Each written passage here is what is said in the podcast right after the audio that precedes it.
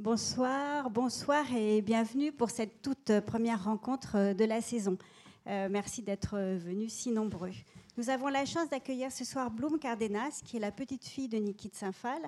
Elle pilote la Niki Charitable Art Foundation, fondation créée du vivant de l'artiste et qui compte des milliers de sculptures, de dessins et d'archives et Camille Morino, conservatrice du patrimoine, qui est commissaire de cette magnifique euh, exposition monographique. Camille Morino a travaillé entre autres au Musée d'art moderne de la ville de Paris, à la Galerie du Jus de Paume, au Centre Pompidou. Pour faire court, je citerai simplement deux expositions récentes, elle à Centre Pompidou en 2010 et Roy Lichtenstein en 2013. Elle a écrit ou participé à de nombreux ouvrages et notamment sur les femmes artistes. Et dans le très beau euh, catalogue Niki de Saint-Phal, elle est l'auteur de l'essai Une œuvre qui franchit les limites. Je ne résiste pas à vous le montrer. Je vous souhaite une très bonne soirée.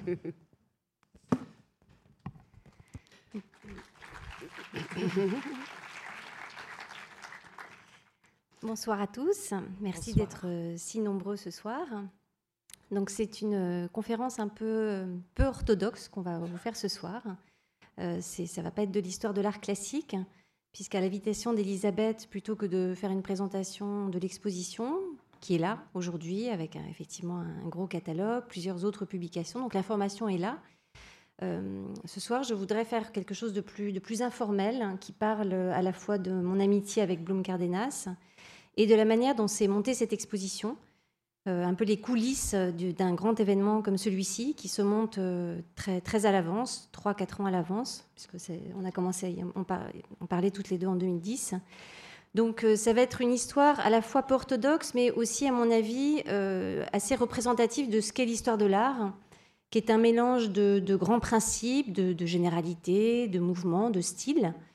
Euh, mais aussi de, choses qui sont euh, plutôt qui relèvent du hasard, des rencontres, des, occurrences, des, choses euh, incontrôlables.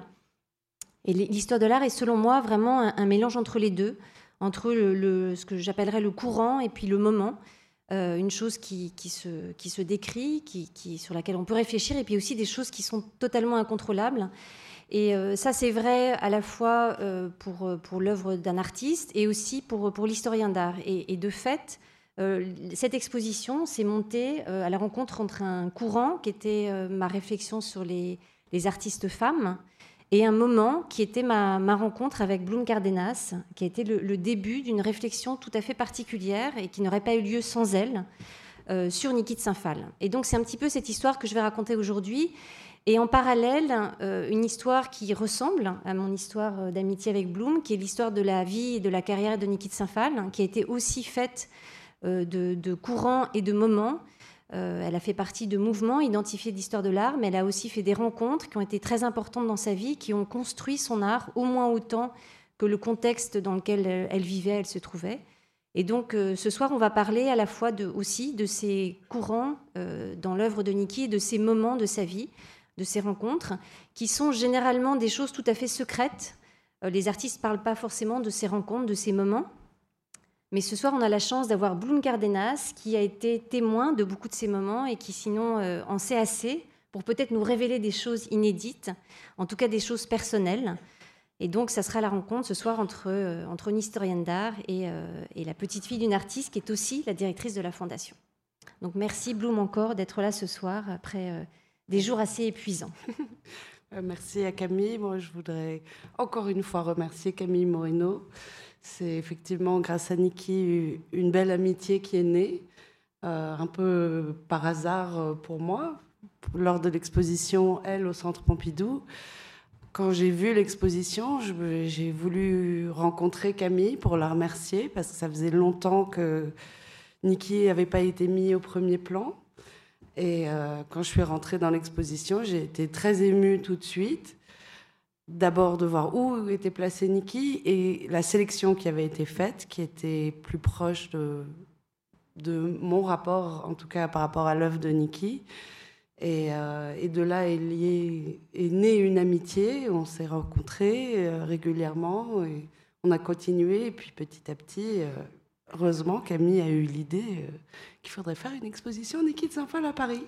Voilà, souvent les journalistes nous disent pourquoi une exposition en 2014 Alors je leur, fais une réponse euh, tout à fait polissée, officielle, mais la vérité, c'est que souvent les expositions naissent comme ça de, de, rencontres, de hasard. Alors on a des envies quand on est conservateur, historien d'art.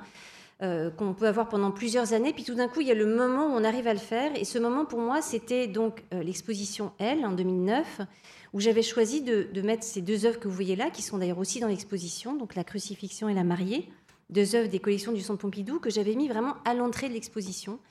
Et parce que Niki de Saint-Phal me semblait déjà être une artiste essentielle dans l'histoire de l'art des femmes. Et puis, au fur et à mesure où je passais devant ces œuvres, je me disais, mais il y a une force dans ces deux œuvres incroyables, quelque chose de féministe. Or, c'est pas l'image que j'avais de Niki de Saint-Phal. Et quand j'ai rencontré Bloom, une de nos premières conversations, c'était, mais est-ce que j'ai raison de penser que Niki Saint-Phal est une artiste féministe? Et non seulement ça, et j'ai dit à Camille, il faudrait que tu viennes visiter nos archives et voir tout ce que nous avons comme trésors cachés, comme choses à découvrir et que nous aimerions partager, mais il y avait beaucoup de résistance, on va dire. Et Camille était, pour moi, très rapidement, clairement, la personne qui devait montrer Niki parce que elle comprenait l'essence de Niki qui souvent passait un petit peu sur le côté euh, de nombreux conservateurs, on va dire ça comme ça. Et alors, ce qui était extraordinaire, c'est que Bloom, pour moi, représentait aussi assez bien la vie de Niki, puisque tu vis entre la France et les États-Unis, comme Bloom, et c'est une des choses que j'ai découvert en, verte, en discutant avec toi. Euh, c'était cette extraordinaire rencontre que représente le travail de Niki de Saint-Phal entre deux pays ou deux continents. Euh, la culture américaine d'un côté, puisque Nikki naît aux États-Unis, passe ses premières années de sa vie en France, puis repart aux États-Unis, puis revient en France. Et elle va vraiment faire le lien entre deux mondes, entre deux cultures, euh, les États-Unis et la France. Et c'est l'objet un peu de la première salle de l'exposition, dont on va parler un petit peu tout à l'heure, que de montrer que c'est une artiste entre ces deux, euh, qui va se situer entre ces deux courants, entre plusieurs mouvements américains et français.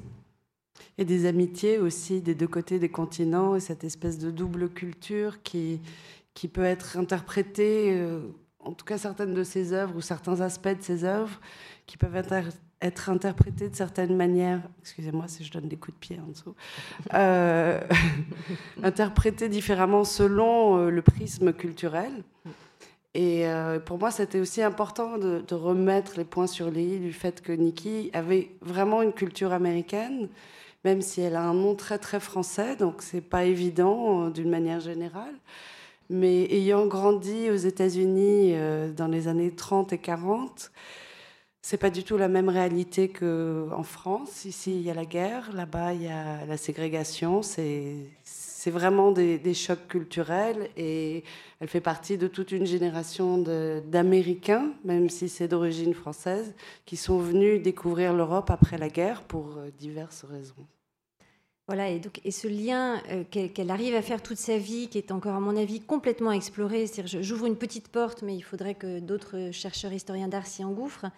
Euh, ce lien entre la France et les États-Unis, on le retrouve énormément dans ses œuvres. Alors voilà, deux images assez représentatives. La fontaine Stravinsky que vous connaissez tous, avec euh, cet oiseau de feu qui, fait référence à un des, des, des, œuvres les plus connues du compositeur. Et puis une autre œuvre aux États-Unis, le Sun God à San Diego, qui est devenue euh, une œuvre emblématique euh, de, la région. Oui, de l'Université de San Diego. Et chaque année, il y a le Sun God Festival. C'est les étudiants qui ont vraiment adopté euh, cette sculpture. C'est devenu une mascotte. C'est aussi la première d'une grande collection publique de cette université. Mais chaque année, au mois de mai, il y a musique, nourriture, danse, enfin à l'américaine, quelques jours de fête organisés par les étudiants. Voilà, alors ce, jeu entre la France et les États-Unis qu'on va jouer un petit peu ce soir toutes les deux, c'est aussi euh, la manière dont se montre une exposition. Euh, j'ai fait beaucoup de voyages en Californie pour découvrir les archives. Alors je vous montre un peu à quoi ça ressemble une archive, c'est ça. Hein c'est pas forcément super glamour. Euh, c'est des étagères, des cartons, des, jours à passer alors qu'il fait très beau dehors et très chaud. On aurait plutôt envie d'aller à la plage.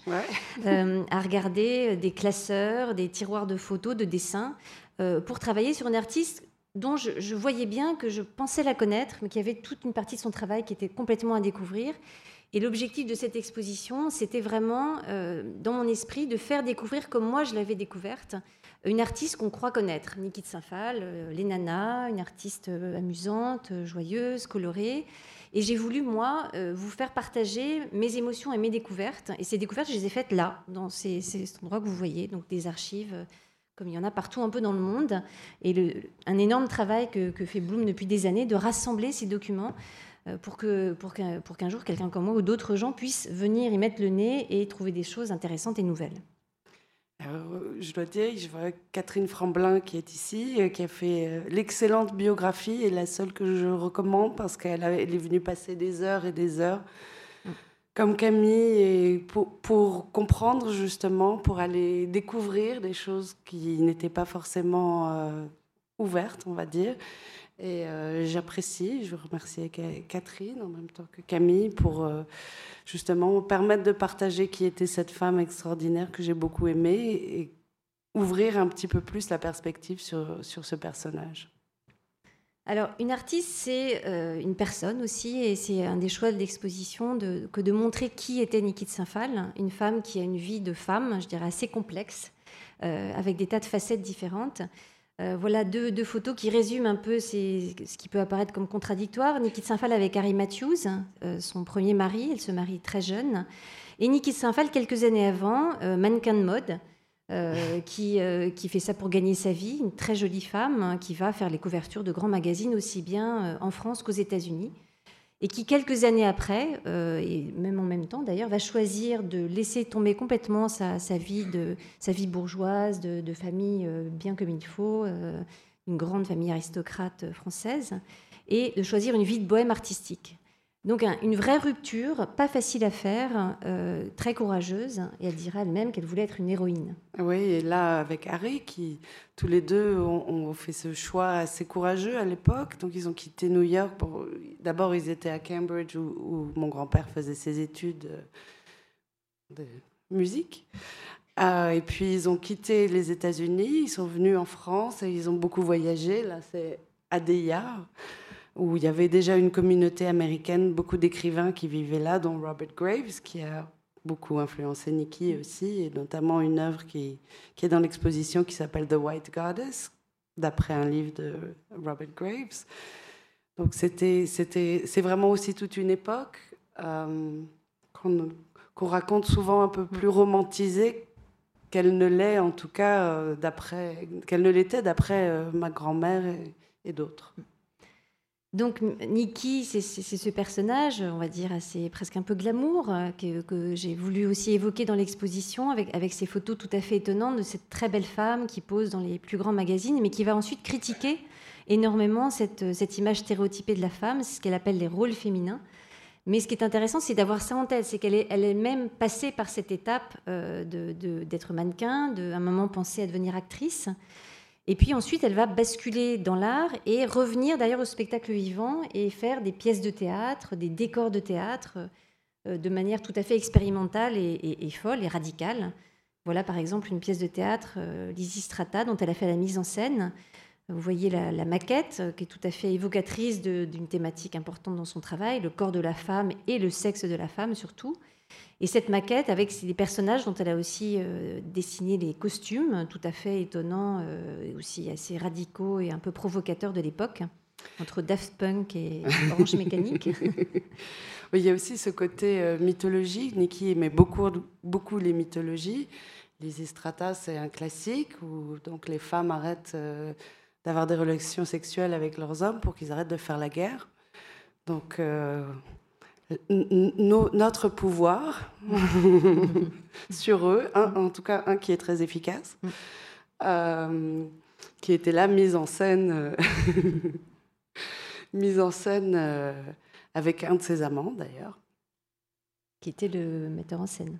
Qui était le metteur en scène, voilà. absolument. Rainer von Hessen. Alors, on, donc on, a évoqué ce, premier mariage, les années 50. Niki de Saint-Phal arrive en France, découvre l'élite américaine euh, et française installée à Paris. Elle connaît très très bien les artistes, qu'il s'agisse d'artistes français comme Dubuffet ou d'artistes américains comme Pollock. Et la première salle de l'exposition évoque donc cette extraordinaire rencontre, cette coïncidence, cette réconciliation qu'elle arrive à faire dans son travail entre ces deux cultures visuelles, avec des œuvres assez peu connues euh, du public. Je crois que beaucoup, beaucoup de gens les ont découvertes. Moi, elles m'ont vraiment impressionnée quand je les ai découvertes à Hanovre, euh, le musée en Allemagne, où elle a fait une grande donation euh, à la fin de sa vie, et qui m'a permis de découvrir donc cette partie tout à fait inconnue et étonnante de son travail.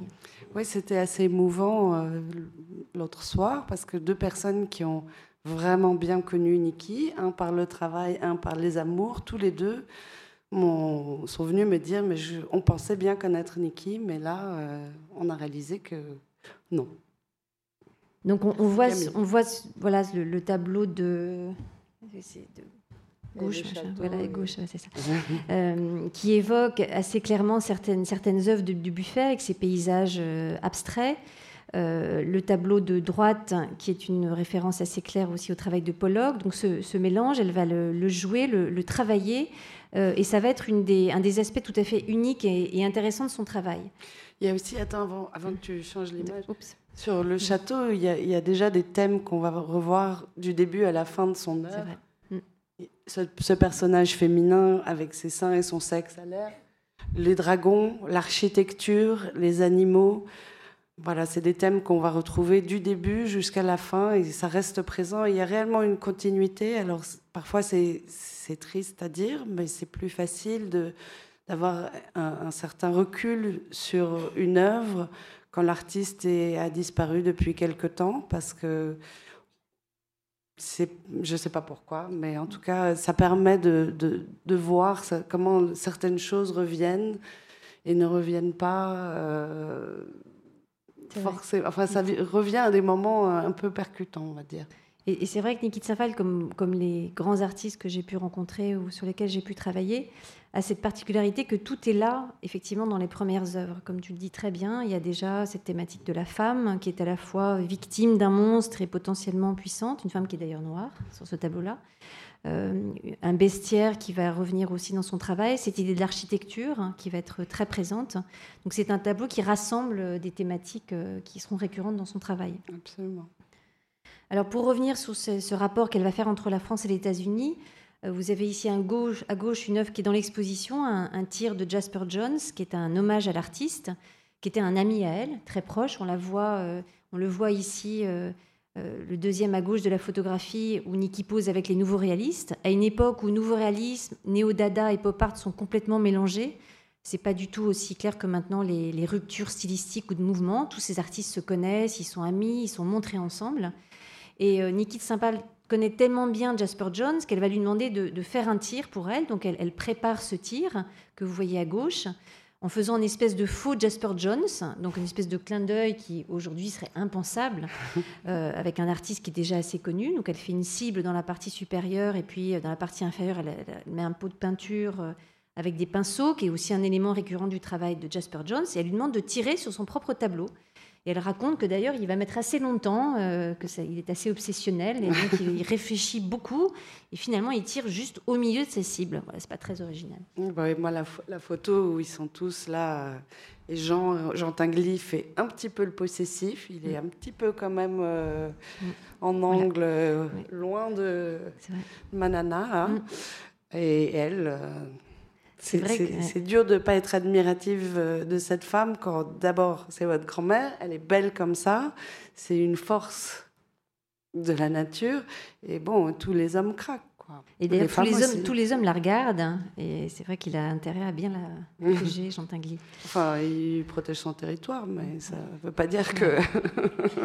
et on voit sur cette photo qu'elle est déjà très lookée. Elle a le, le, petit, le petit pull rayé un peu à la Coco Chanel, comme par hasard. elle sera toujours très chic. Alors, une autre, euh, autre photographie qui évoque donc son amitié très forte avec ces deux artistes euh, euh, qualifiés maintenant de néo-dada, mais encore une fois, dans les années 60, tout ça, c'est très mélangé. L'autre, c'est Robert Rauschenberg, c'est un couple. À l'époque, c'était assez connu, oublié pendant très longtemps, de nouveau redécouvert aujourd'hui. et elle fait aussi un tir, un hommage à Robert Rauschenberg, qu'on n'a malheureusement pas pu avoir pour l'exposition parce que les tirs sont des œuvres extrêmement fragiles. Donc ce tir ne pouvait pas partir de la collection dans laquelle il était.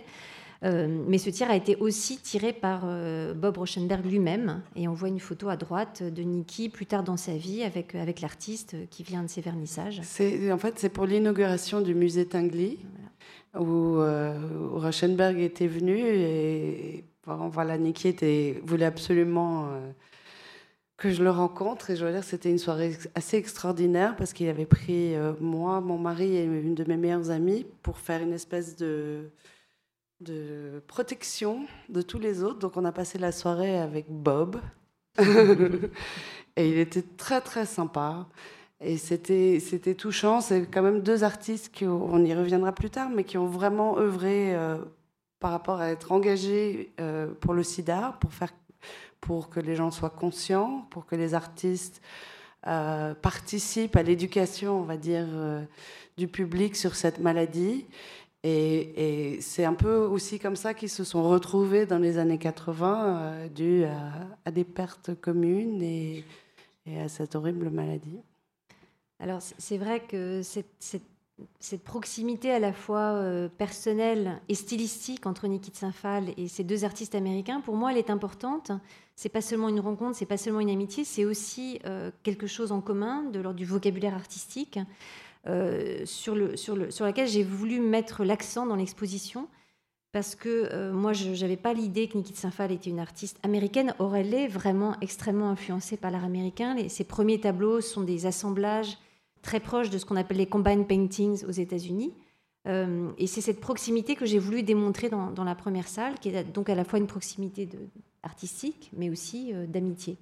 Oui, c'était Paul Schemel qui a fait qui était directeur du MOCA et pour sa dernière exposition a fait une exposition euh, reliée à tout ça.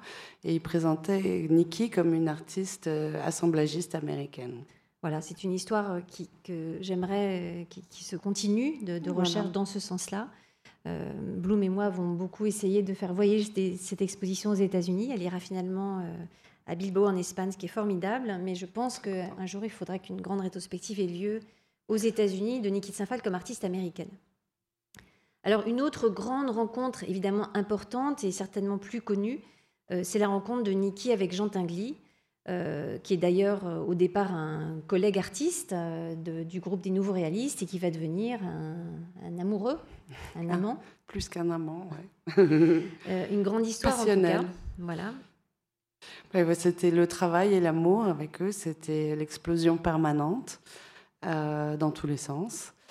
Euh, mais euh, le travail, le travail, cette espèce d'obsession commune et totale pour, pour l'art, les artistes et, le travail, c'était aussi tous les deux des grands charmeurs, des grands séducteurs et des, des, boules d'énergie permanentes. Donc c'était un peu la combustion permanente entre les deux et une espèce de, de jeu de séduction de provocation.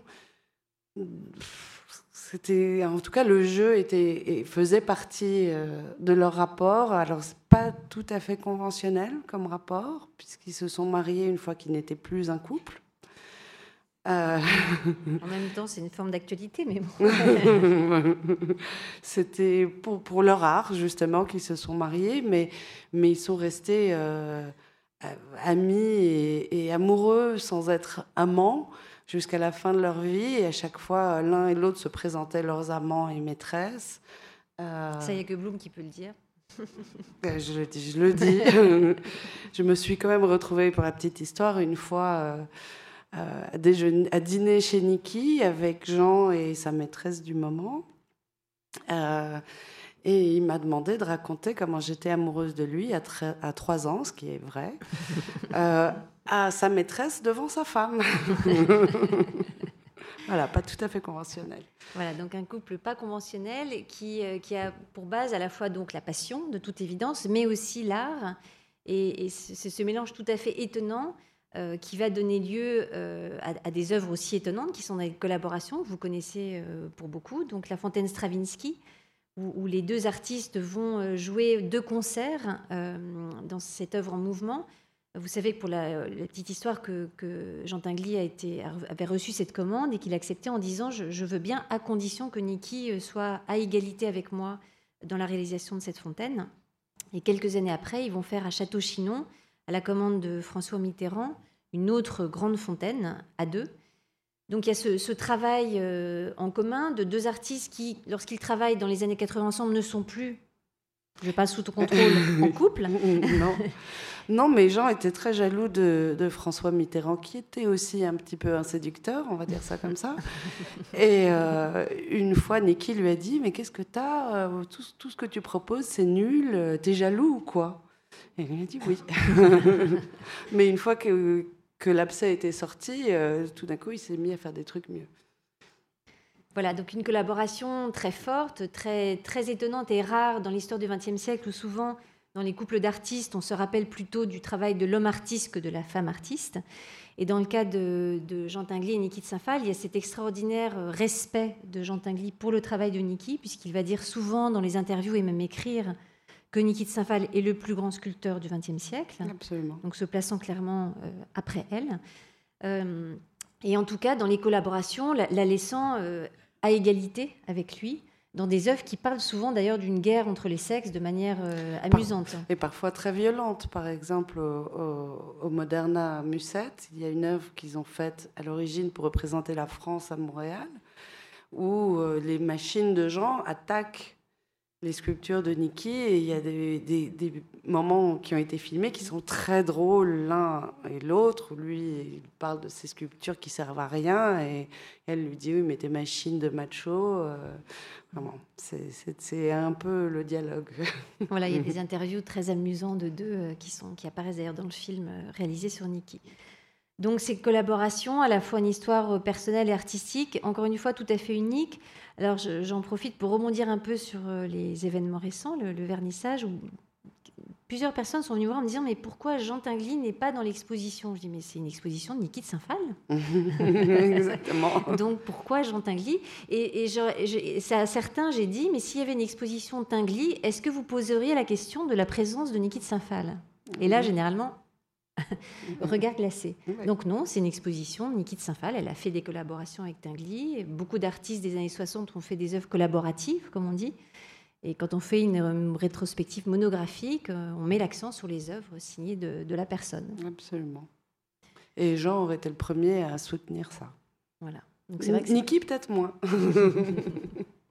Mais ça fait partie des choix que j'ai faits, dont j'ai discuté avec Bloom et que je faisais valider aussi par toi, par la fondation. Oh, mais c'est super. Alors, c'est là où tu apparais, Bloom, dans leur histoire. Euh, une photo tout à fait charmante de deux grands-parents, enfin une grand-mère en tout cas, euh, une jeune grand-mère qui a eu une enfant jeune, qui elle-même a eu une enfant jeune, et donc euh, une petite fille qui a très très bien connu sa grand-mère qui a eu la chance d'être trimballé euh, dans divers projets pendant qu'ils étaient là. C'est le dragon de Knock qui n'est pas encore peint. Donc euh, je l'ai vu à différents stades. Je dois dire que je me souviens de, de, de ce jour-là. Alors peut-être pas toute la période, mais je me souviens de ce jour-là.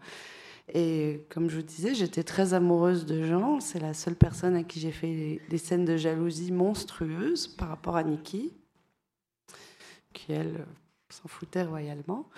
Euh, mais c'est vrai que Nikki s'est retrouvée maman très très jeune, euh, grand-mère aussi à 40 ans. Quand on est une super belle femme comme ça, c'est pas toujours évident.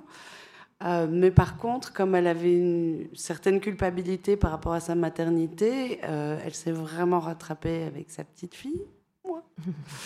et, et j'ai eu beaucoup, beaucoup, beaucoup de chance. Je les ai eues pour moi. Alors revenons à cette euh, grand-mère ou mère d'un type très particulier. On est donc en 60-61. Euh, euh, arrive sur la scène artistique, tout de suite reconnue dans le groupe des nouveaux réalistes grâce au tir.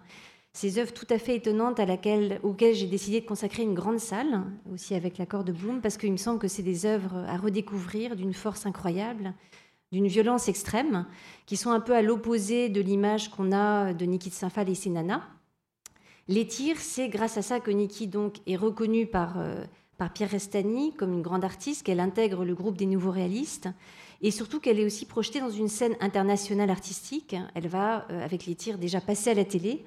On a choisi dans les salles de montrer des extraits de, journaux télévisés de l'époque hein, qui invitaient Niki de Saint-Phal, ce qui est assez extraordinaire.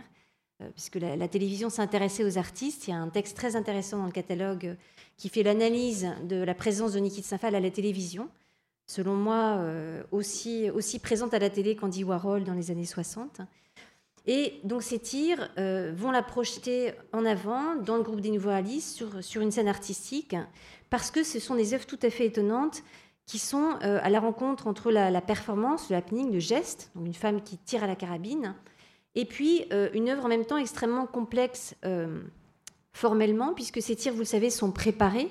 Nikita Sinfal va poser sur des, plaques en bois des, sachets de couleurs, des objets aussi les recouvrir de plâtre blanc et ensuite tirer de manière très précise, puisqu'elle était bonne tireuse, et créer des œuvres tout à fait étonnantes. Et là, vous avez Old Master. Encore une fois, il faut se remettre dans le contexte de l'époque. Euh, c'est l'après-guerre. Il y a beaucoup de, de restes encore de l'après-guerre, euh, beaucoup de cadres qu'on trouve, soit des musées, soit des œuvres volées. Euh, et donc, c'est bien sûr un, dialogue sur la peinture, mais c'est aussi un commentaire sur l'histoire et l'actualité, que ce soit la décolonisation ou autre. Il y a cet aspect de la violence qui entoure la société à l'époque. Euh, il y a ce côté aussi, c'est une, une, américaine, les armes à feu, comme vous le savez dans les nouvelles aujourd'hui, ça continue d'être une catastrophe aux États-Unis, mais c'est vraiment pour les Américains un, symbole de liberté. bon, la plupart des pays, en tout cas en Europe, euh, ont été euh, faits à l'épée, on va dire.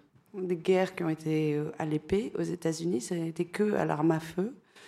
Et ça reste vraiment dans la psychologie américaine un sentiment de liberté qui peut nous laisser perplexes, on va dire.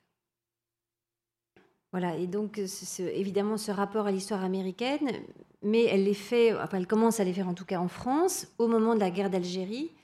Et donc là aussi, il y a plusieurs textes dans le catalogue qui évoquent l'importance symbolique euh, de, tirer à la carabine dans ces années 60, euh, qui sont des années de, conflit, de, guerre froide, encore une fois marquées en France par une guerre civile, la guerre d'Algérie. Euh, Nikita Sinfal il fait référence plusieurs fois dans ses tirs. Et puis évidemment aussi, euh, c'est euh, des tirs contre l'art, contre la peinture. Elle dit je tire contre la peinture, je vais faire saigner l'art. quelque chose de très étonnant, de très scandaleux à l'époque, d'autant que c'est une femme qui tient la carabine. Et, ils sont très beaux aussi. Voilà. Il y en a qui sont vraiment, c'est vrai qu'ils sont violents, mais il y a une vraie esthétique dedans, mine de rien. Euh, alors, ceux qui sont montrés là sont. Il y a différentes périodes dans les tirs. Il y a ceux avec beaucoup plus d'objets extérieurs, euh, qui sont plus baroques quelque part, et ceux-ci qui sont vraiment très euh, bloody, je ne sais pas comment dire autrement. Saignants. Saignants. mais qui reflètent vraiment aussi bien sa propre violence que la violence qui l'entoure et qui entoure le monde à cette époque. Alors, il faut imaginer aussi que ces tirs-là, euh, qui sont pour beaucoup tirés par l'artiste elle-même, c'est une composition incroyable. C'est un mélange de hasard et de, oui, de composition, puisqu'elle a préalablement choisi ses couleurs, elle les a placées, euh, elle va tirer dans un certain ordre pour que telle ou telle couleur recouvre l'autre. Donc il y a un travail de peintre en réalité à la carabine qui est tout à fait étonnant quand on réfléchit un petit peu à l'organisation des choses. C'est un mélange de hasard et de composition, tout à fait comme à la même époque quelques années avant, Jackson Pollock faisait ses drippings, faisait tomber au hasard euh, de, la couleur sur la toile, mais un hasard effectivement extrêmement travaillé. Donc ce mélange entre le, travail, la composition et le hasard est tout à fait caractéristique de ces années 60. Alors, les tirs, c'est aussi euh, des œuvres politiques, et raison pour laquelle dans la grande salle des tirs, il y a une partie, on va dire, plus, plus formelle, plus esthétique, une partie politique. Et on a reproduit la totalité de cette œuvre qui s'appelle Le mur de la rage, qui date probablement des années 80, où Nikita Sinfal va lister tout ce contre quoi elle tire et qui montre, euh, ce mur de la rage, à quel point c'est une artiste politique engagée qui va toute sa vie euh, se rebeller contre les injustices sociales, euh, contre, bon, je, lis là un peu tous les, tous les problèmes de la société, il y en a 84, je crois dont on voit aussi apparaître ici euh, des, problèmes d'actualité comme le sida, des choses comme le racisme, des, choses qui, encore à mon avis aujourd'hui, sont vraiment malheureusement contemporaines et actuelles. Et donc les tirs sont, c'est cette série d'œuvres qui va s'inscrire contre quelque chose, qui sont des œuvres qu'on qualifierait aujourd'hui d'engagées ou de politiques. Mais quand Nikita Saint-Phal commence à les faire dans les années 60, ce, mot n'existe pas. L'art engagé n'existe pas vraiment. C'est une des premières artistes qui va prendre position euh, sur des questions politiques et sociales, et ça c'est tout à fait étonnant et important euh, de le rappeler. Et comme tu dis, jusqu'à la fin, puisque dans la dernière salle de l'exposition, il y a quelques lithographies où elle parle de, George Bush, euh, de l'avortement, de, de, thèmes très politiques aux États-Unis. Et je vois quelqu'un qui rigole parce que lui aussi a dû entendre parler de George Bush euh, régulièrement. Elle était obsédée. Alors pour revenir sur les, cette thématique des tirs et la manière dont ils sont organisés aussi dans l'exposition, il y a tout un, un mur consacré aux tirs anti-religieux euh, qui mêle aussi d'ailleurs des thématiques politiques avec cette fameuse euh, célèbre hôtel OAS. Euh, OAS comme évidemment le, mouvement politique né en France en 62, mais Niki Saint-Phal, de manière assez amusante, sous-titre l'œuvre œuvre d'art sacré. donc elle va refuser l'interprétation politique évidente de ce tir euh, et mélanger d'une certaine manière euh, deux, thématiques qui font partie de son travail, euh, la partie anti-religieuse de son travail et la partie politique. Peut-être tu peux dire quelques mots sur son rapport avec la religion. Oui, ben, parce qu'elle avait des moments où, par exemple, quand elle faisait le, jardin des tarots, c'était sa mission dans la vie. Donc c'est pas qu'elle elle, elle, ne croyait pas. Elle disait je, ne tire pas sur Dieu, je tire sur les religions. Euh, et son problème était, comme souvent, avec les, groupes et les organisations, pas forcément sur le concept. Euh, elle aimait, elle adorait les églises, les temples, elle adorait beaucoup des aspects de la religion, euh, enfin, de, de, Dieu, on va dire, mais l'organisation religieuse m'a très, très. En tout cas, avec moi, il y a beaucoup de choses qui sont parues dans les journaux euh, bien plus tard. Ma grand-mère m'en avait parlé, j'avais pas encore 10 ans. En tout cas, c'est une des thématiques que j'ai découvert en discutant avec toi. C'était l'aspect engagé, politique de Nikita Saint-Phal. Et c'est la raison pour laquelle j'ai vraiment voulu orienter euh, cette exposition là-dessus, euh, à la suite de nos discussions, en découvrant ces œuvres très fortes, la, la radicalité de ces tirs et ces tirs qui sont, il faut le rappeler, toujours l'objet d'un geste, d'une performance. Certaines de ces performances étaient publiques, euh, certaines ont été faites uniquement pour la télévision. Euh, il y avait des badauds qui passaient, des gens qui étaient évidemment extrêmement choqués. Il y avait aussi des directeurs de musées, des galeristes, euh, des artistes qui ont pris la carabine. Donc c'est aussi des œuvres interactives, collaboratives, très représentatives d'une époque. Et c'est une époque où, quand même qui est très différente de la nôtre, puisque dans des galeries, les gens prennent euh, un 22 long rifle et tirent. Aujourd'hui, ça ne se passerait pas. c'est un petit peu. Et elle a tiré sur beaucoup de, cathédrales, d'églises. Là, c'est des hôtels. Mais elle a fait. C'est vraiment que c'est tout un aspect sur lequel elle a vraiment réglé son compte. Elle a été aussi dans une école euh, catholique quand elle était jeune, dont elle s'est fait renvoyer pour avoir peint euh, tous les sexes, enfin toutes les feuilles de vigne en rouge. Voilà. C'était une artiste rebelle. voilà. qui s'est rebellée. Enfin, les, tirs euh, contre la religion, c'est aussi un petit peu un rapport à son enfance, je pense, une éducation catholique euh, qu'elle a mal supportée. Alors, autre catégorie de tirs assez bien représentée dans la grande salle des tirs sont les tirs plus directement politiques, dont le, titre est assez parlant. Hein. Kennedy Khrouchtchev en 62, ce tir absolument euh, incroyable, d'une violence inouïe, où les deux hommes politiques sont transformés en femmes donc une œuvre transsexuelle avant l'heure, transgenre, on dirait aujourd'hui, et une autre œuvre, Pyrodactyl over New York, où euh, les plusieurs thèmes vont être euh, mélangés. Ce, dragon qui apparaît souvent et qui représente, euh, selon certains historiens, et Catherine Franblin, je crois, le dit aussi dans son livre, la menace d'une guerre atomique nucléaire. Bah, excuse-moi, je t'interromps. C'est tout le Godzilla euh, japonais qui, qui, est quand même un symbole euh, de la, bombe nucléaire, qui revient. Euh, Nikki adorait tous les films King Kong et Godzilla. Elle les a vus 800 000 fois. et c'était un thème qui est revenu et revenu plusieurs fois dans certains tirs, mais elle a aussi fait des tapisseries, des dessins, des lithographies où il y a soit King Kong, Godzilla, pyrodactyle, soit les avions directement qui attaquent les tours. dès les années 60, elle l'a elle, l'a représenté. Elle a aussi tiré sur Kennedy avant qu'il se fasse tirer dessus. Elle, a eu, elle avait aussi ce côté un peu chaman prémonitoire. Et dans le cas du 11 septembre, c'est quelque chose qui l'a vraiment bouleversé de l'avoir pressenti.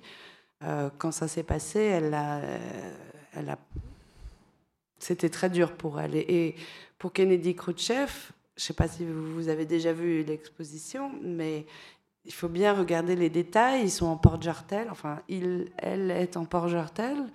Euh, c'est des bébés qui sont les porte-jartel. Il y a une ceinture de militaire. Enfin, il y a vraiment plein de choses. Les, éléments qui sont sur, ces assemblages, accumulations, reliefs, je ne sais pas trop, je ne sais plus, ça fait trop. Euh, ils sont quand même là, euh, ils sont choisis. C'est pas du tout aléatoire. Les, objets, les jouets qu'elle choisit sont là pour symboliser certaines choses. Et aussi, ce sexe très, très en avant, ce sexe féminin très en, avant et qui est aussi, euh, on était, enfin, j'étais pas née, mais le monde était euh, kidnappé par ces deux hommes de puissance qui menaçaient l'éradication du monde avec les armes nucléaires. De fait, cette œuvre a été euh, interdite d'une biennale, jugée beaucoup trop scandaleuse, et je pense que l'équivalent aujourd'hui serait probablement aussi très difficile à montrer.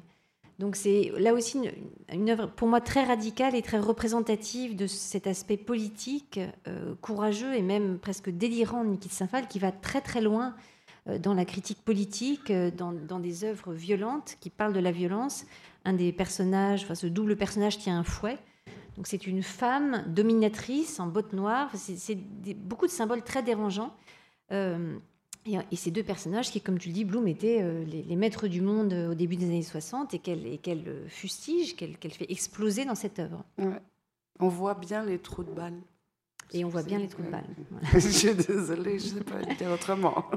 Alors, dans les deux, deux directions que, que j'ai voulu prendre et qui sont vraiment nées de nos conversations, il y a donc à la fois cet engagement politique de cet artiste que dont j'ai découvert la complexité, et puis l'engagement féministe dont j'avais eu un peu l'intuition, euh, mais qui s'est révélé tout à fait juste en discutant avec toi et auquel là aussi j'ai voulu consacrer euh, une salle, hein, euh, la salle des, mariés et des accouchements, qui sont des œuvres dont là aussi il faut relire le caractère tout à fait nouveau, tout à fait étonnant et, scandaleux à l'époque. une des rares artistes femmes, Nikit Saint-Phal, la seule femme du groupe des Nouveaux Réalistes, qui va en plus parler de la femme et qui va le faire de manière tout à fait étonnante puisqu'elle va représenter des choses qu'on n'avait jamais représentées jusqu'ici, en particulier les accouchements, qui est un thème euh, assez euh, inconnu dans l'histoire de l'art. Et elle va le faire avec, aussi une radicalité euh, extrême. dans l'accouchement rose, l'enfant sort du corps de cette femme, donc c'est un accouchement assez réel. Je pense que d'ailleurs j'ai fait la visite à quelques hommes qui étaient un peu gênés par cette œuvre, qui ont du mal à la regarder en face. Mais en même temps, cette femme qui accouche, porte sur elle, comme le dit Bloom, des, des, objets qui sont très précisément choisis, qui sont euh, très parlants, un vocabulaire de forme très, très complexe. Au centre, notamment, une grande araignée euh, qui, qui, prend le, qui entoure le sein, mais qui est aussi un symbole de puissance, hein, le mythe d'Arachné. Euh, des animaux sauvages, des enfants, des oiseaux, donc une œuvre extrêmement poétique. Et des vaches sur un dessin. Et des vaches sur un dessin. Parce que c'était quand même une blagueuse, c'est-à-dire que même quand elle va faire des, des, des, sujets qui sont importants, euh, qui comptent beaucoup, aussi bien pour, pour, dans sa propre expérience que dans celle de nous toutes, toutes celles qui sont devenues mamans en tout cas, euh, c'est compliqué euh, ce moment de l'accouchement. Souvent, ça avait été représenté comme quelque chose d'un petit peu virginal, on va dire mais euh, c'est plein d'émotions contradictoires. C'est pas forcément tout joli. Euh, il y a l'émotion liée à l'amour, mais il y a la violence, il y a le sang, il y a la douleur. Euh, et puis, on n'est pas toutes forcément maman innée. Niki disait toujours, moi, les bébés, ça me dit rien. Tant qu'ils n'ont rien à dire, les enfants, je ne sais pas quoi en faire. mais c'est Mm. vrai, elle aimait, elle aimait beaucoup Elisabeth Banater, elles ont eu beaucoup de conversations. euh, parce que justement, elle se sentait un petit peu. euh, bon, déjà, elle a assumé le rôle de mauvaise mère, un petit peu trop, euh, selon son mari en tout cas. Euh, mais c'est vrai qu'il y a beaucoup de femmes qui n'ont pas forcément l'instinct maternel, comme on dit, et Nikki, euh, définitivement, faisait partie de ces femmes pour qui euh, elle aimait être maman. Mais bon, voilà, le bébé. euh, Elle en a d'ailleurs laissé la garde à son mari. Alors, on, on lit souvent dans les textes ce qui m'énerve, elle a abandonné ses enfants. Non, elle a juste laissé la garde de ses enfants, comme beaucoup d'hommes le font, euh, Aujourd'hui, à son il mari, était exceptionnel, Voilà. mon grand-père, à l'époque. qui, d'ailleurs était très content, je pense, enfin, qu'il l'a fait volontiers. Très content. Euh, sais il était- lui, il s'est senti abandonné par, par Nikki. Mm.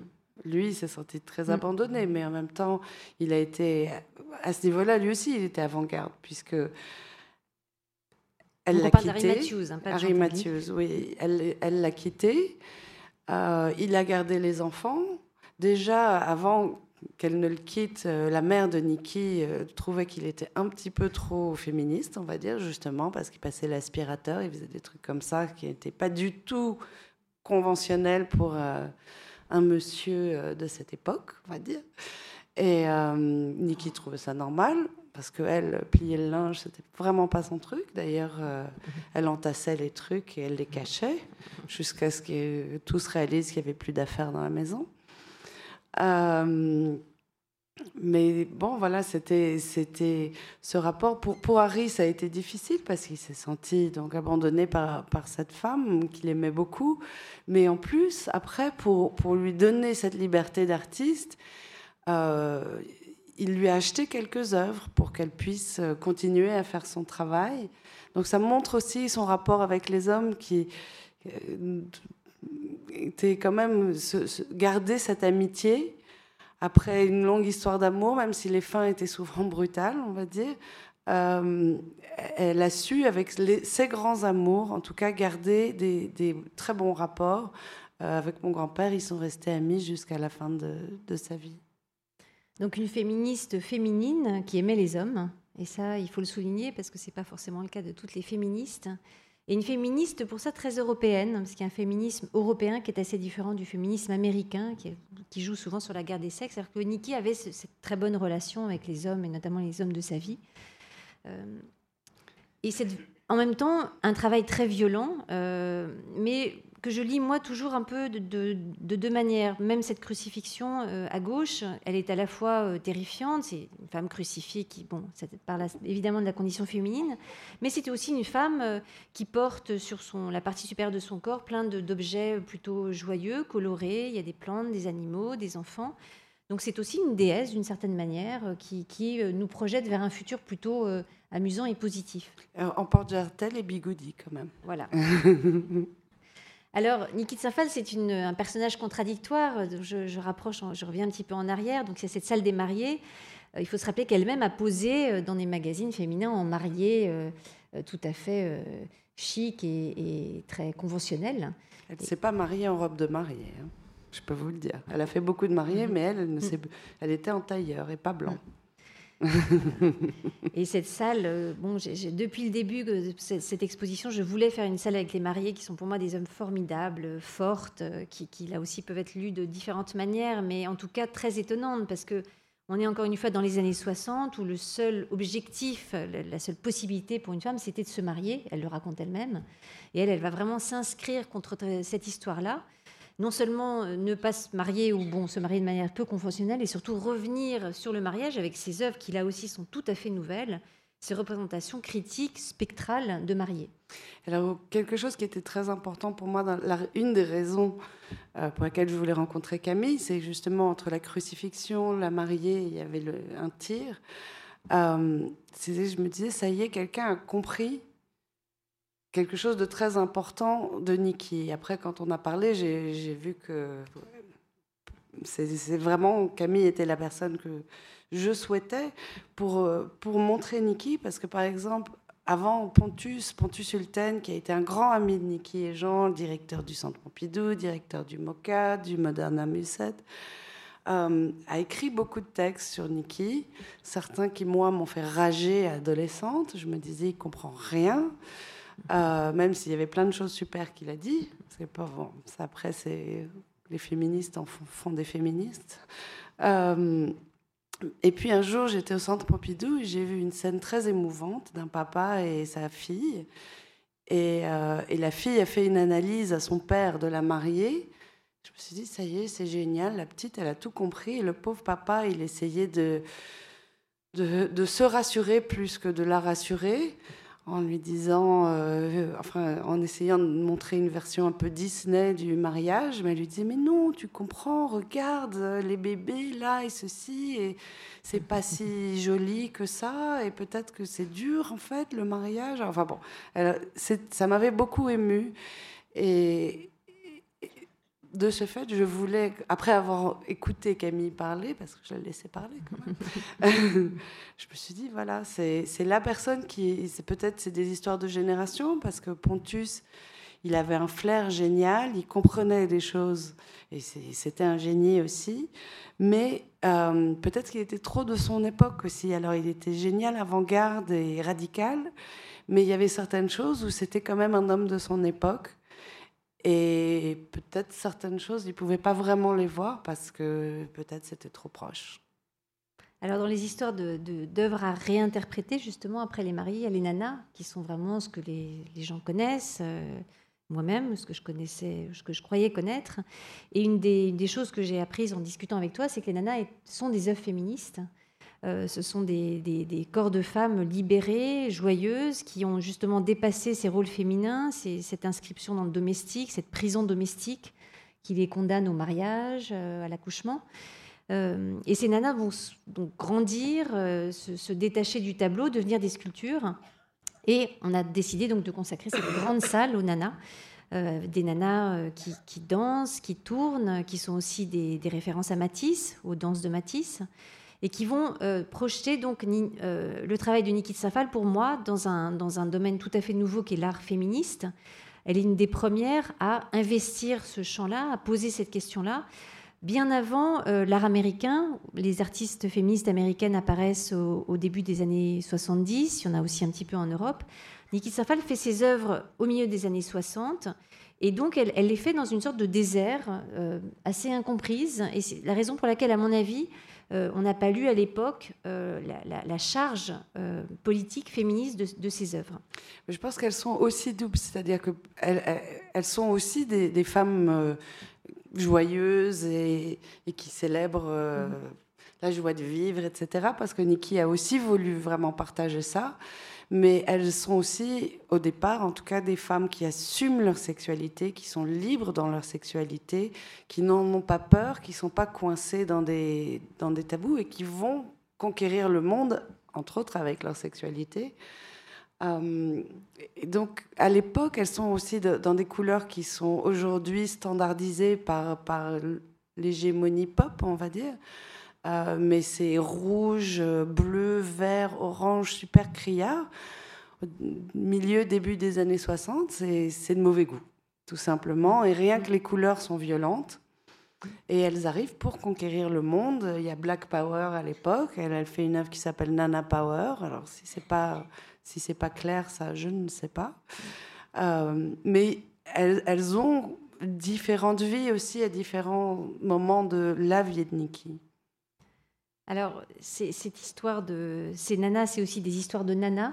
J'ai voulu de manière un peu provocante mettre ces photographies, euh, puisque Niki Saint-Phal s'inscrit aussi dans une histoire de femme, euh, sa mère, sa fille, sa petite fille. Il y a ces très jolies photos. On voit comme une complicité euh, des générations, parce que beaucoup de gens me disent est-ce qu'elle avait des rapports difficiles avec sa mère oui, oui, pleine de contradictions, c'est-à-dire qu'elle admirait la beauté de sa mère et elle euh, avait énormément de violence par rapport à la condition de sa mère qui est restée avec cet homme qui la trompait à droite à gauche, euh, elle qui se trouvait euh, coincée dans des domestic chores, dans des corvées domestiques. Voilà, merci. Et puis, il y avait une espèce d'incompréhension, de, je dirais, entre les deux femmes. Il y avait aussi les histoires de famille. Euh, lourde. Euh, donc c'était compliqué avec sa mère, mais sa mère était une femme sublime, comme Nikki et comme ma petite maman. Euh, et donc elles avaient toutes les trois ce, pouvoir, pas forcément assumé de la même manière, on va dire, même pas du tout. Alors d'autres images de cette, de cette complicité de, de génération qui fait que tu as tellement bien connu ta grand-mère et que tu peux si bien en parler. Euh, différentes époques. Donc ça, c'est le jardin des tarots, je crois. Le jardin des tarots en, pleine mhm. construction, puisque là, euh, là c'est à l'intérieur du sphinx, avant qu'il y ait des miroirs partout. Et de l'autre côté, euh, c'est sur le château, avant que la fusée soit rouge, donc ça doit être 83 ou quelque chose comme ça. Et c'est son petit chien qu'elle avait appelé Blookie, c'est un mélange de, de Bloom et Duke. Et Duke, c'est ma mère et Bloom, c'est moi. Et c'est une chance d'avoir euh, d'avoir comme directrice de la fondation quelqu'un qui a tellement bien connu l'artiste, hein, qui a ce rapport à la fois personnel et puis un peu distancié d'historienne d'art. Enfin, C'était une chance pour moi, parce que faire une exposition, c'est aussi recueillir des témoignages, travailler quotidiennement quasiment avec quelqu'un qui m'a en permanence apporté des informations, corrigé mes, mes opinions, dirigé, euh, c'était une grande, une grande richesse. Et ça, c'est extrêmement important quand on est historien d'art, aussi de savoir recueillir des témoignages vivants euh, comme le tien. Donc voilà quelques jolies images que je voulais mettre un peu au centre de cette, de cette conférence, qui montrent la complicité et aussi ta capacité à, parler de ce travail que tu as tellement bien connu, personnellement. Je suis très fière de ma grand-mère. Voilà, donc c'est juste une petite euh, image. Et alors, en même temps, donc le rapport à la mère, l'image de la mère, une femme qui est donc euh, choisi de se consacrer à son travail, à son métier d'artiste, et qui va faire après les nanas, qui sont des œuvres joyeuses, euh, sympathiques, cette série beaucoup plus dérangeante qui s'appelle Les Mères dévorantes et qui va jeter un regard assez acide sur la maternité. Euh, une série qui a été assez peu comprise, qui a fait un peu scandale quand elle est apparue, parce qu'elle était assez célèbre avec ses nanas, elle les vendait assez bien, et tout d'un coup elle fait ses œuvres, et là, le milieu de l'art... Même Jean Tinguely, au départ, il les a détestés. Et puis après, il les a adorés. Euh, mais il comprenait. Bon, quand on voit l'époque aussi, c'est un peu après la mort de son père, et puis 78, c'est la mort de sa mère. Euh, il y, a clairement des règlements de compte. Euh, par exemple, le thé chez Angelina. Moi, petite, elle m'a emmenée chez Angelina en me disant c'est là que m'a amené ma mère pour prendre le thé, sauf que donc on prenait du chocolat.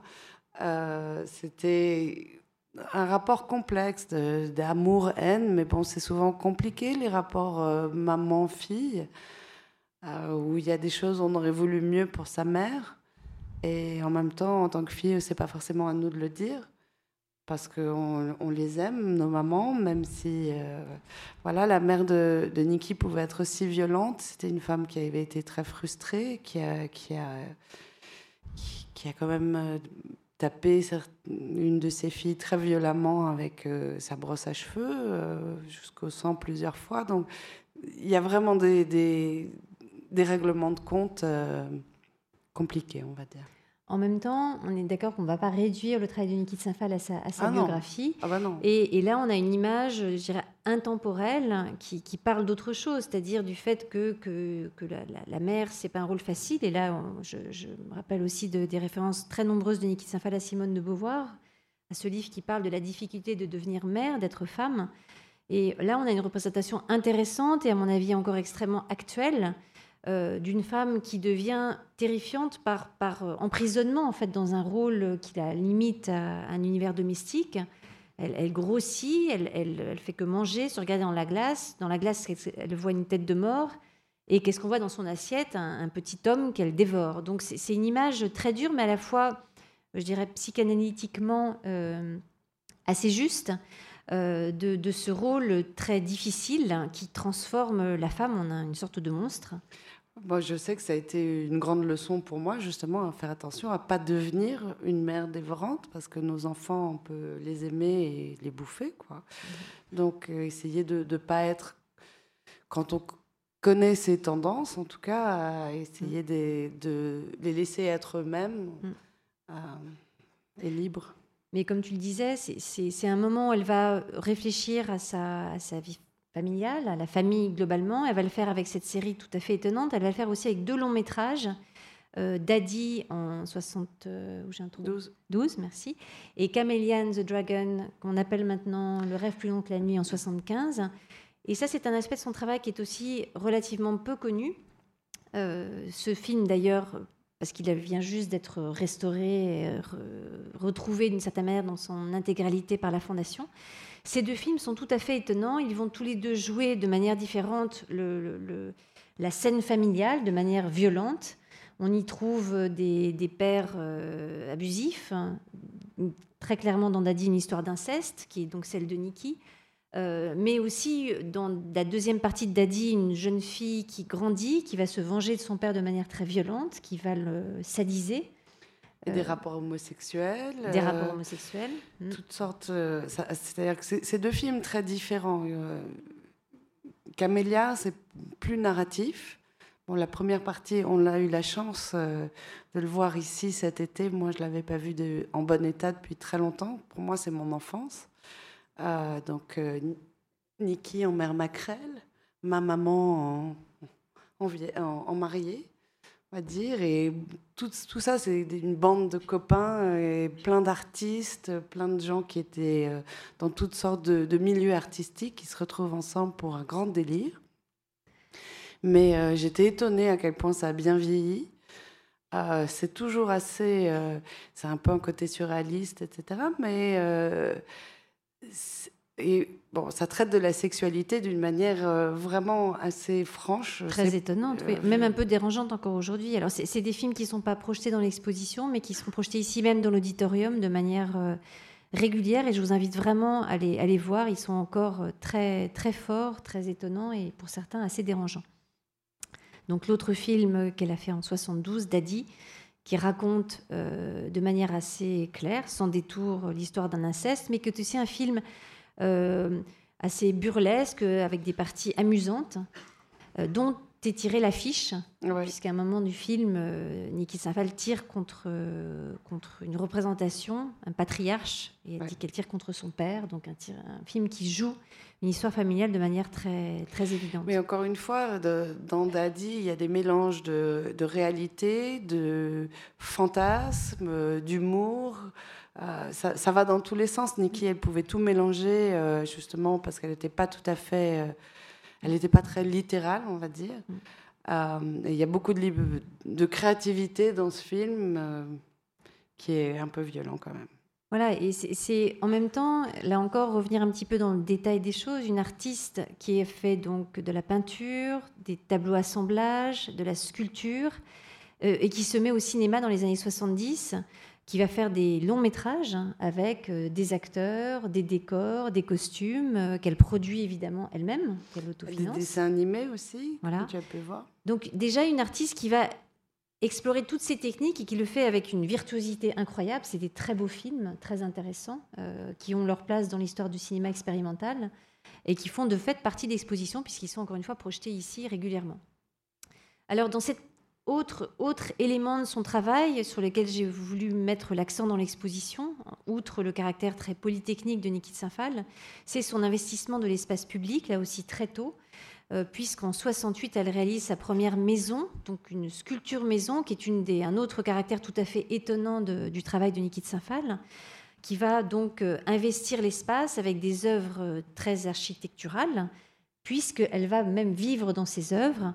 Euh, donc je te laisse peut-être dire quelques mots sur la commande du rêve de l'oiseau. Bah, le rêve de l'oiseau, c'est euh, avec son, enfin, c'était son amant mhm. euh, qui avait un terrain dans le sud de la France et ils ont, c'est son premier projet architectural. comme je l'ai déjà dit récemment, aujourd'hui les architectes veulent être sculpteurs. Niki, c'était un sculpteur qui a voulu être architecte. Elle avait un peu un combat par rapport aux architectes. Elle voulait aussi surtout sortir l'art des musées, que l'art fasse partie de la vie de tous les jours. Euh, donc elle a fait, j'étais contente de pouvoir montrer à Camille. On a toutes sortes de maquettes aux archives. Euh, nombreuses sont représentées ici, mais pas toutes parce qu'il faudrait 8 millions de mètres carrés. Euh, mais elle a fait des projets d'école, de librairie, et c'est des lézards ou ou des chapelles qui sont, des, je ne sais même pas comment décrire ça, c'est des choses euh, colorées mmh. avec des, visages, etc. Mais c'était le désir de faire que l'art fasse partie de la vie de tous les jours. Donc les fontaines Stravinsky, par exemple, euh, le golem à Jérusalem, euh, qui était fait dans un lieu où les enfants, c'est un parc où à l'époque, en tout cas, toutes sortes de de personnes différentes, aussi bien des enfants palestiniens que des enfants juifs, venaient jouer dans ce parc et on peut jouer ensemble parce que l'art peut être vraiment réconciliateur. Euh, à la fin de sa vie, euh, c'était sa première commande, euh, le golem. Elle en était très très fière. ayant grandi pendant la Deuxième Guerre mondiale, elle avait quand même un grand traumatisme par rapport à ce qui s'était passé en Europe. Et donc, elle était ravie de pouvoir faire euh, quelque chose pour les enfants à, Jérusalem. Et Teddy Kollek, le premier maire de Jérusalem, lui avait demandé. Elle était très fière de cette commande. Et à la fin de la vie de, de Nikki et de Teddy Kollek, euh, il lui a demandé une autre œuvre qui était l'Arche de Noé, dont vous pouvez voir la première maquette dans l'exposition. Euh, qu'elle a réalisé avec Mario Botta dans le zoo de Jérusalem. Encore une fois, le, côté d'inviter les enfants dans, l'expérience de l'art, que c'est pas juste pour les adultes, c'est pas juste pour les intellectuels ou pour des groupes spécifiques. L'art pour tous, comme elle disait. Alors, je, je, reviens un petit peu en arrière. Donc, euh, dans, l'histoire de cette exposition. Donc, effectivement, la découverte de, ces maquettes euh, que j'ai vues euh, aux archives en Californie, que je ne connaissais pas. C'est l'ampleur de cet art public qui, va l'occuper pendant presque les deux tiers de sa vie d'artiste. Mais aussi des œuvres que j'ai découvertes grâce à toi, comme cette œuvre extraordinaire qui s'appelle Le rêve de Diane, qui date de 1970. vous voyez l'œuvre dans son intégralité à gauche et à droite une photo de de mon assistant Lucia Pesapan euh, à Zurich. Dans l'entrepôt, on a découvert l'œuvre, donc on ouvre des caisses et on découvre cet objet, alors qu'il fallait imaginer parce que les caisses n'étaient pas forcément toutes ouvertes. Mais enfin, euh, voilà, je me suis dit, effectivement, c'est très beau, il faut absolument faire venir ça à Paris et, le montrer. C'était d'ailleurs assez compliqué à, à monter, parce que je n'avais pas de mode d'emploi, et que donc c'est une œuvre en, dix éléments différents, métalliques, extrêmement lourds, donc c'était euh, assez compliqué à, assembler. Et la dernière fois qu'elle avait été montrée, c'était en 90 à Bonn. Euh, et pour moi, en fait, ça faisait des années que j'attendais euh, la bonne occasion qui est arrivée grâce à Camille.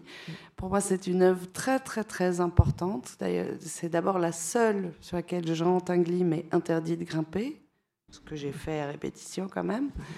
Euh, mais aussi, surtout, en fait, elle explique le rapport entre le dessin de Nikki et sa sculpture. Et hop, le dessin.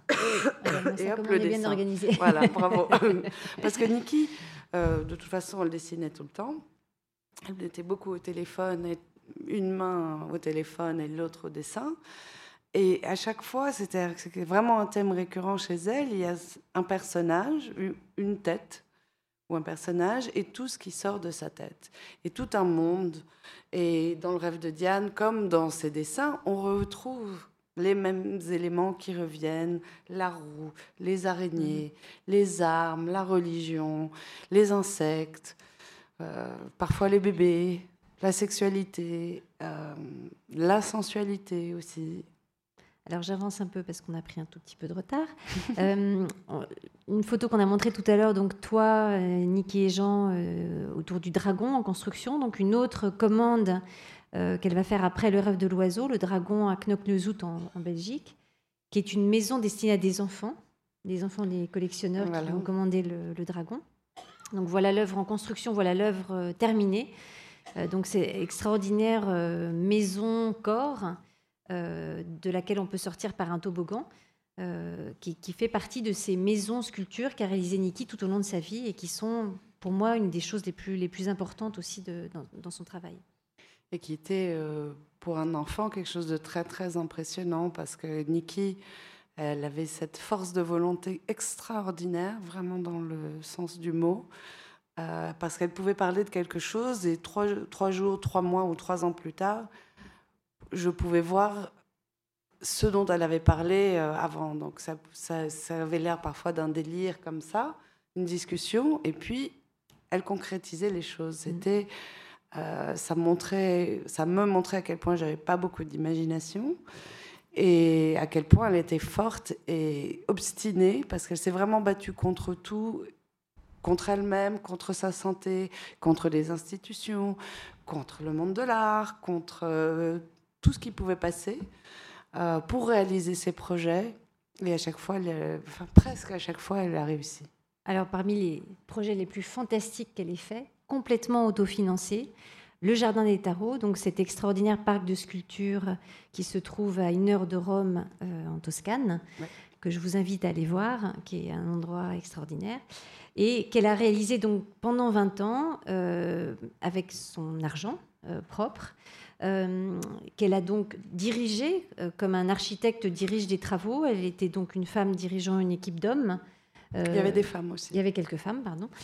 Et donc j'ai mis quelques photos de, de ces étapes de travaux pour vous montrer qu'il s'agit d'un vrai chantier d'architecture avec des, des structures métalliques qui sont d'ailleurs souvent construites par euh, Jean Tinguely, sur lesquelles sont coulés du ciment. Donc, sont, sont projetés du Projetés ciment, du comme, ciment. comme pour faire les autoroutes. Parce que d'ailleurs, elle a Mhm. fait venir une compagnie d'autoroutes pour euh, solidifier, parce Mhm. qu'il fallait justement, ayant travaillé, ayant déjà une certaine expérience euh, en tant que sculpteur, elle savait que la résine, ça tient, mais pas si longtemps. On ne sait pas en plus combien de temps euh, ça va tenir dans le futur. Elle a eu ce grand choc révélateur euh, quand elle a visité le parc Güell dans les années 50 où elle s'est dit, là, un jour, je ferai un, un- un jardin des dieux, qui plus tard est devenu le, le jardin des tarots. Et euh, donc, 98, c'est la date officielle où le jardin était ouvert, mais en fait, le jardin s'est arrêté le jour où Nikki a disparu. Et parce qu'elle voulait d'abord, elle avait toute- cette équipe qui était devenue ses enfants, qui sont aujourd'hui les gardiens et ceux qui s'occupent de la maintenance de l'œuvre. Donc elle a peut-être eu des rapports compliqués dans sa famille, mais dans ses rapports de travail, elle a recréé des familles. Et je dis souvent, j'ai la chance d'avoir la double famille, celle du travail et celle, euh, c'est la famille. Mais euh, que ce soit les assistants, tout ça, ils sont peut-être plus proches que certains membres de la famille. Et le, le jardin des tarots, c'est quand même l'œuvre de sa vie. Elle a passé euh, des moments de grandes angoisses et des moments de grande euphorie euh, parce qu'il fallait toujours trouver de l'argent. Donc parfois, faisait des expositions. C'était juste pour faire de l'argent, pour payer les travaux à venir.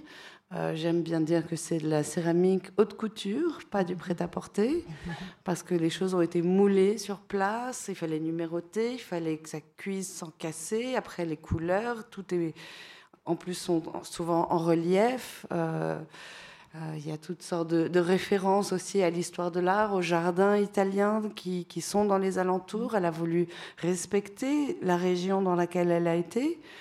Euh, elle disait que les Italiens avaient ce génie euh, culturel, on va dire, de, savoir faire les choses. Et même si la plupart des gens de son équipe, à l'origine, c'était des enfants, des, jeunes ados, euh, fin d'adolescence, on va dire, euh, dont les parents étaient fermiers, et ils sont devenus des grands, grands céramistes, des grands artisans. Euh, on aime beaucoup les artisans dans la famille parce qu'on sait que c'est les trésors de la connaissance, souvent euh, un petit peu dénigrés, ce qui est dommage parce que c'est les grandes connaissances à préserver. Et donc on la voit là dans une de ces maisons sculptures? Dans le sphinx, avant, encore une fois, avant que ce soit euh, rempli de, miroirs. Aujourd'hui, en fait, voilà, elle a passé des années dedans et parce qu'elle elle se battait contre les angles droits, etc. Et puis au bout de quelques années, elle n'en pouvait plus d'être dans le ventre de sa mère. Donc elle rêvait d'angle droit, elle voulait vivre dans un loft new-yorkais. Et à ce moment-là, elle a fait construire un atelier souterrain qu'on ne peut pas voir au jardin, mais on se promène dessus sans le savoir. Et, euh, à ce moment-là, quand un petit peu avant, en tout cas, qu'elle quitte le sphinx, elle a recouvert de, de miroirs en plein de petits bouts. Donc on se voit refléter euh, de 100, 000 manières. Et Niki aimait beaucoup les bougies. Donc souvent, c'était des soirées euh, à la bougie et on voyait des bougies partout. Ça avait un peu un côté cathédrale de toute façon. Il y avait il y avait ce rapport un peu mystique pendant qu'elle faisait toute cette œuvre. Chaque fois qu'elle travaillait sur une sculpture, que ce soit euh, la tempérance ou, l'étoile, par exemple, euh, toute sa vie euh, tournait autour de, de, cette sculpture, toutes les choses qui se passaient. Et l'autre soir, euh, Marcelo nous racontait comment elle avait passé une nuit à ne pas dormir. Elle vivait déjà en Californie. Elle n'arrivait pas à dormir de, pendant une semaine, pardon. Et au bout d'un moment, elle a réalisé, elle n'avait pas fait la carte du jugement. Et euh, donc, il fallait absolument qu'il fasse la carte du jugement. Et c'est la plus petite carte, mais une fois qu'elle a été réalisée, elle a retrouvé le sommeil. Voilà, alors quelques images du Jardin des Tarots, auquel est consacré un, film dans la dernière salle. Et quelques images aussi de notre visite au Jardin des Tarots, puisque ça faisait partie de, mon travail et des plaisirs du travail, que d'aller euh, faire une visite tout à fait privée, d'aller dans des lieux qui ne sont pas forcément accessibles au public, certains très haut perchés, avec des vues sublimes sur le, sur le paysage environnant.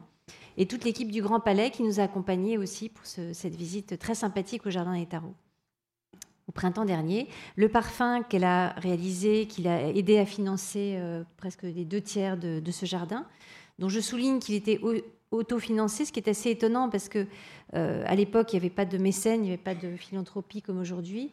Et c'était vraiment un exploit pour une, pour une artiste de réaliser un parc de 22 sculptures entièrement euh, sur ses propres données. Et, je dirais que l'œuvre de Nikki a beaucoup souffert quelque part. Euh, de, en tout cas, on a beaucoup reproché à Nikki de faire le, parfum pour le fric, de faire des éditions, etc. Il ne comprenait pas que tout était pour le jardin. Sa vie, c'était le jardin. Et c'était en plus quelque chose d'évolutif, parce qu'il y a eu différentes maquettes, différents stades du jardin de Tarot. Et, euh, puis après, tous les artisans sont devenus ses enfants. Il fallait quand même qu'ils aient du boulot. Donc euh, il fallait que ça continue. Donc il fallait euh, trouver de l'argent pour les faire travailler, pour. Alors donc on avance un petit peu dans le temps. Une autre grande réalisation de Niki, celle-ci, une commande, l'Arche de Noé, dont tu as parlé tout à l'heure en 98.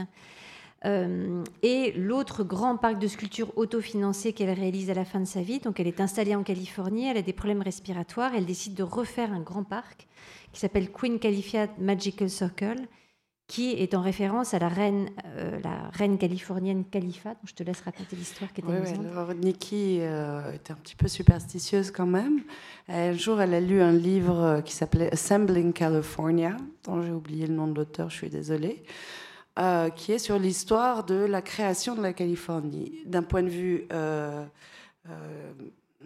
pas sismique, mais en tout cas des, des, plans de la Terre, comment ça s'est assemblé, comment les formes sont venues à devenir telles qu'elles sont, et aussi un mélange de, euh, de contes espagnols du XVe siècle et euh, d'histoire amérindienne. Donc c'est une reine noire amazone sur un aigle euh, qui, quand elle est malheureuse ou quand elle n'est pas contente, tremble.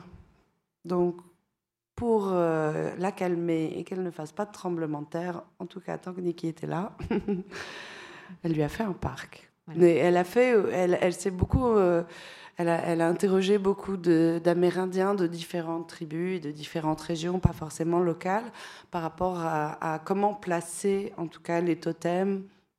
Parce qu'après, elle, elle, s'éduquait, euh, elle lisait tous les livres, tous les documentaires, tout ça. Elle, faisait son, autodidacte, euh, très bon élève mais elle voulait pas être irrespectueuse. Comme pour le jardin des tarots, elle allait visiter tous les jardins autour. Euh, pour être dans l'esprit des Italiens, même si c'est à sa propre manière. Euh, pour euh, Queen Califia, c'est un peu aussi le même principe. Elle a fait sa, propre démarche, mais elle ne voulait pas offenser les dieux. donc elle a demandé à diverses personnes hautes placées, on va dire. Alors c'est un parc qui est évoqué dans l'exposition dans la dernière salle par des totems, puisque vous voyez dans, l'image qu'il y a beaucoup de totems dans ce parc et qu'on a fait venir de Californie trois grands totems dont on a eu peur d'ailleurs qu'ils ne rentrent pas dans l'espace du Grand Palais, à tel point ils étaient lourds et volumineux, mais enfin ils sont là et c'est un miracle. donc voilà d'autres images de ces totems. je reviens sur un des thèmes que j'ai découvert aussi grâce à toi, qui est cette question de, la, du Black Power qu'elle associe au Nana Power. Là aussi une question très américaine. Euh, qui préoccupe Nikki, qui est une des raisons pour lesquelles elle va, je pense, quitter les États-Unis dans les années 50, hein, puisqu'il y a une ségrégation raciale encore très très forte. Elle parle de, ce, de cette question euh, des, de l'inégalité raciale euh, dans beaucoup de ses œuvres, aussi bien dans les années 60 avec ses Black Nana, la référence à Rosa Parker évidente dans Black Rosie, que dans les années 90, elle va revenir sur ce thème-là avec cette toute dernière série des Black Heroes. Alors les Black Heroes, c'est quand même pour mon fils qui est métisse. Et euh, comme elle a beaucoup souffert elle-même de ne pas avoir d'héroïne euh, petite, euh, elle voulait que lui puisse en avoir. Elle a commencé par les musiciens, puis quelques sportifs. Après, bon, elle avait dans, dans, son atelier un grand dessin que mon fils avait fait de Martin Luther King. Mais elle est décédée avant, mais c'était, ça allait être. Elle a fait donc des jazzman, elle a fait Michael Jordan, parce que mon fils dessinait tout le temps des dessins de Michael Jordan. Il y a quelques athlètes, un qui était une star locale à San Diego, euh, bon, divers, divers personnages comme ça.